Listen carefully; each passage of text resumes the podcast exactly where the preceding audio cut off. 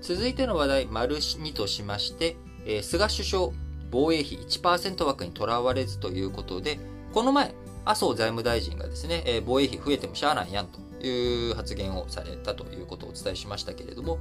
もともとは岸信夫防衛大臣、防衛費1%枠こだわってる場合じゃないよねと、中国とか、あいろんな環境、今の安全保障環境を考えると、必要な投資、必要な予算は確保していかなければならないと。いうことを言っておりました。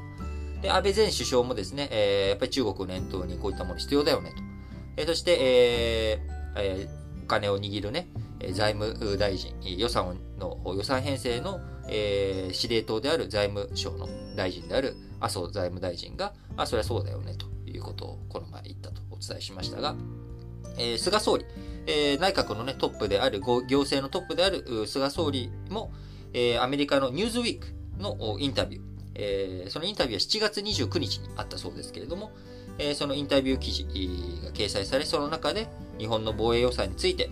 日本をめぐる安全保障環境は厳しさを増していると述べ、えー、防衛費を国内総生産 GDP 比1%以内に抑えるというこれまでの目安にとらわれることなく必要な防衛費は確保すると表明しました。えー、宇宙やサイバー分野を例に、えー、今後ますます防衛、えー、必要な費用がね、かさんでいくということです。えまたさらに、菅総理、厳しい財政事情にあっても予算は確保する。必要に応じて防衛力を強化すると訴えました。えー、こちらね、やはり念頭にあるのは、こう日本の尖閣諸島、南西部のね、中国、尖閣諸島流域含めて、えー、領海侵犯、領海侵犯はしてないのかな？の接続水域とか、そういったところに審判を繰り返しておりますけれども、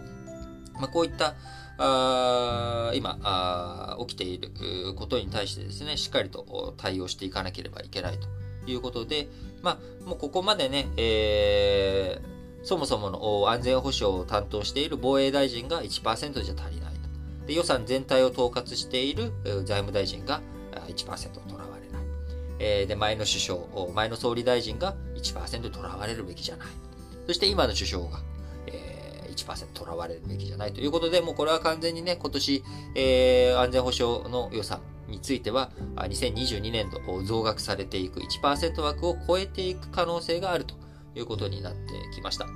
えー、今もね、えー、ギリギリ1%スレスレというところですし、えー、もともと当初予算から1%を超えたことはありませんでしたが、近々ではね、あのー、リーマンショックの時に GDP が下がってしまった。えその結果、結果として1%を超えてしまったっていうことはありましたが、もともと予算前提で1%を超えるということはありませんでしたが、今年、これから編成する来年度の2022年度の予算については、あそこを超えていくのかどうなるのか、えそういったものになってくるとですね、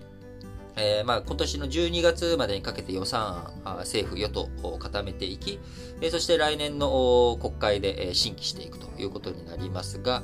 当然、えー、これから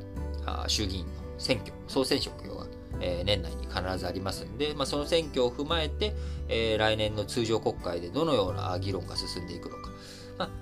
まあ、あんまり考えられないですけれども、与党が変わるっていうことになって、もしなっていくと、予算編成え、大混乱になっていく可能性もありますし、その中で、えー、予算配分どうなっていくのか、あ選挙の結果含めてですね、しっかりと見ていかなければいけない状況になってきているなと思います。それでは次の話題に移りましょう。